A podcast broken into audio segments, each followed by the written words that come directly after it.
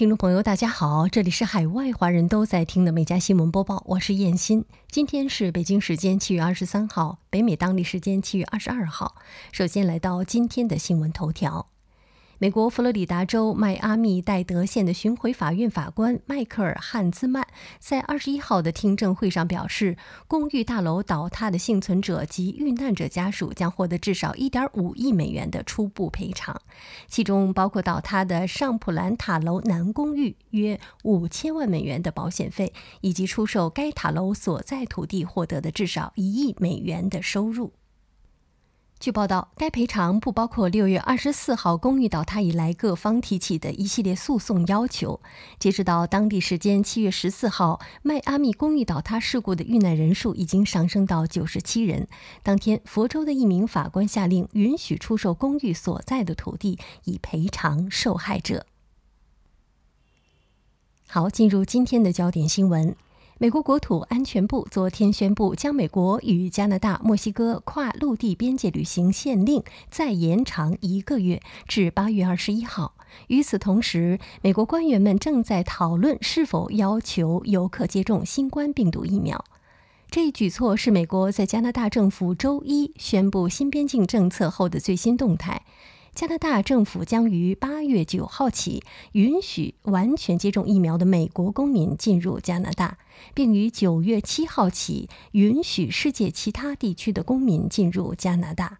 在二零二零年三月，美国新冠大流行开始时，美国和加拿大政府都限制了两国之间非必要的陆地旅行，但美国允许加拿大人通过飞机前往美国。美国德克萨斯州休斯敦卫理公会医院于近日确诊了该院首例感染新冠病毒拉姆达变异毒株的病例。该毒株首先在秘鲁被发现，目前已经在南北洲多个国家蔓延。据报道，该医院接收的新冠肺炎患者，百分之八十五的患者感染了德尔塔变异毒株。休斯敦卫理公会医院的医疗主任维斯利朗指出，虽然该院报告出现了拉姆达变异毒株的感染病例，但目前塔尔塔变异毒株仍是大家最关心的议题，因为有更多证据显示该变异毒株传染性更强。美国西海岸近日野火肆虐，所其产生的烟雾横跨整个北美大陆，笼罩东海岸城市上空。当地时间七月二十一号早上，曼哈顿的空气质量指数飙升到一百五十七，远高于被认为会威胁到健康的一百的门槛。纽约因此成为世界上空气质量最差的城市之一。据报道，纽约州官员建议敏感人群，例如患有哮喘和心脏病的人，避免剧烈的户外活动。目前，在美国西部燃烧的八十多场野火产生的烟雾，导致美国东部空气质量下降。卫星图像显示，美国西部野火产生的烟雾已经向北进入加拿大，同时向美国东部蔓延，使明尼苏达州等州空气质量下降。美国国家航空航天局七月二十二号表示，正在为其毅力号火星探测器收集首个火星岩石样本做最后的准备。采样任务将在未来两周内开始。美国航天局副局长托马斯·楚比星表示：“我们正处在行星科学和发现新时代的开端。”毅力号需要大约十一天来完成此次采样任务，因为它需要接受来自数亿英里之外的指令。据美国航天局介绍，毅力号将是首个从火星采样、以供送回地球的探测器。它从火星上采集的岩石和土壤样本，未来将会在其他火星探测任务中被带回地球。美国俄亥俄州立大学发表在《微生物群系》期刊的最新研究指出，在海拔六千七百零五米的青藏高原的古里亚冰川中，找到了三十三种冰封一点五万年的病毒，当中有二十八种是前所未见的全新病毒。报道称，冰封一点五万年的病毒当中，有四种病毒先前就曾被科学界验明正身。二十八种病毒是前所未见的全新病毒，还有一种科学团队正在继续研究当中。研究者称，这些病毒都具有在寒冷环境中感染细胞的特性。研究这些病毒有助于人类在其他极端环境的科学探索，例如火星、月球等地。根据美国疾控中心最新数据显示，美国人均预期寿命2020年整体缩短1.5岁，这是自第二次世界大战以来年度最大降幅。该国肆虐的新冠疫情是造成这一趋势的主要原因。据报告，美国人2020年的人均预期寿命从前一年的78.8岁降到77.3岁。其中，美国白人去年的平均预期寿命为七十七点六岁，比上一年减少一点二岁，是零二年以来的最低值。拉美裔从八十一点八岁的平均预期寿命降到了七十八点八岁，是降幅最大的族群。美国第一夫人吉尔拜登于周四抵达日本，她正率领美国外交代表团出席二零二零东京奥运会。白宫方面表示，吉尔十分期待参加。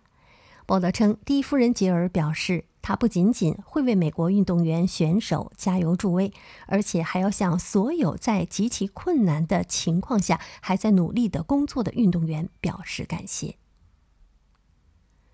全球最大石油生产商沙特埃美昨天证实，公司的一些文件遭泄露。此前，一名网络勒索者声称。获取了该公司大量数据，并要求其支付五千万美元赎金。沙特阿美在一份声明中表示，这些数据是通过第三方承包商间间接透露的。沙特阿美并没有透露供应商名字，也没有解释数据如何被泄露。这些数据时间跨度达二十七年，包括员工信息、项目规范和分析报告等。美国多名州检察官昨天宣布，受指控助长阿片类药物滥用的四家美国药物销售和制造企业同意和解方案，愿意为此赔偿两百六十亿美元。这一和解方案的赔偿金额是美国历史上同类和解赔偿第二高。包括麦克森公司、卡蒂娜健康集团、美元伯根公司以及强生公司在内的主要药品经销商共需支付二百六十亿美元，其中百分之九十以上将用于资助药物成瘾治疗、家庭救助、教育和其他应对用药危机的举措，其余则将用于支付原告的诉讼费用。顶尖医学期刊《柳叶刀》日前发布一项由美国疾控中心领导的多机构合作研究报告，显示，自2020年3月新冠大流行以来，疫情已导致全球约150万名儿童失去至少一名监护人。在美国，每1000名儿童中有1.5人失去至少一名监护人。研究者指出，由于调查未覆盖所有国家，且疫情仍在持续，实际数字可能会更高。美国各地对儿童年龄的界定不尽相同，大部分州将儿童年龄界定为零岁到十九岁。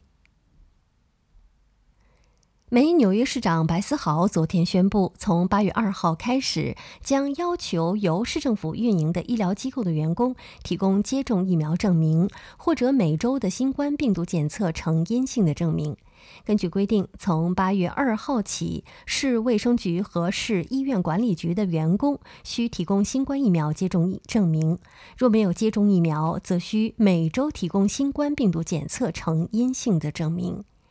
白思豪表示，新冠疫苗接种是控制疫情、提高纽约市疫情防控能力的关键。此次颁布面向公立卫生系统的工作者的新冠病毒安全措施，有助保护纽约市的公立医院和临床场所，继续为所有纽约市居民服务。美国一名四十二岁女子肯尼迪近日偷偷溜进陌生男子吉姆·克拉克的家中，并脱掉所有衣服跳进他家的游泳池里裸泳，而被警方逮捕。据介绍，事发地点位于佛罗里达州夏洛特县剑桥路一栋私人住宅。当时房主吉姆·克拉克刚好看完医生回家。夏洛特县治安官办公室称，希瑟现在面临刑事指控，包括擅自闯入私人住宅并拒绝离开，以及拒绝警方逮捕等罪名。俄罗斯新西伯利亚地区的维罗妮卡·迪奇卡近日收养了一只棕熊阿奇作为宠物，并时常带它去湖中钓鱼。维罗妮卡说，她将阿奇当作自己的家人，与他分享食物。阿奇害怕时也会在他怀里睡觉，遇到危险的时候会躲在他的身后。维罗妮卡解释，因为从小生活在动物园，阿奇无法回归自然，所以当动物园停业后，他收养了阿奇。现在，阿奇非常享受和他在一起的生活。每当维罗妮卡带他去新地方时，他也非常开心。美国一名男子为感动女友，日前在棒球赛中场休息的时候，公开向女友求婚，不料女友却在众人注视下惊慌跑掉，留下一脸尴尬的男子和观众。报道称，这一名男子在被女友拒绝后，则一脸尴尬，傻傻地蹲在现场。这段画面也被球场的大电视转播，所有观众都目睹了这段失败的求婚过程。网友称，这简直是大型社死现场啊！来自美国佛罗里达州奥兰多的萨凡纳·伯恩在鳄鱼主题公园工作。园中有两千五百只鳄鱼，萨凡纳需要让它们保持良好的身体状态。萨凡纳通过大喊“起来”让鳄鱼站立，然后把肉扔进它的嘴里。他还把手放在一只名为大白鲨的鳄鱼的鼻子上，让它在喂食的时间之前平静下来。萨凡纳说。他和园中的鳄鱼都建立了信任和友谊。他希望通过自己的工作帮助公众改变对爬行动物的看法。好，以上就是今天美家新闻播报的全部内容。感谢收听，我们明天再会。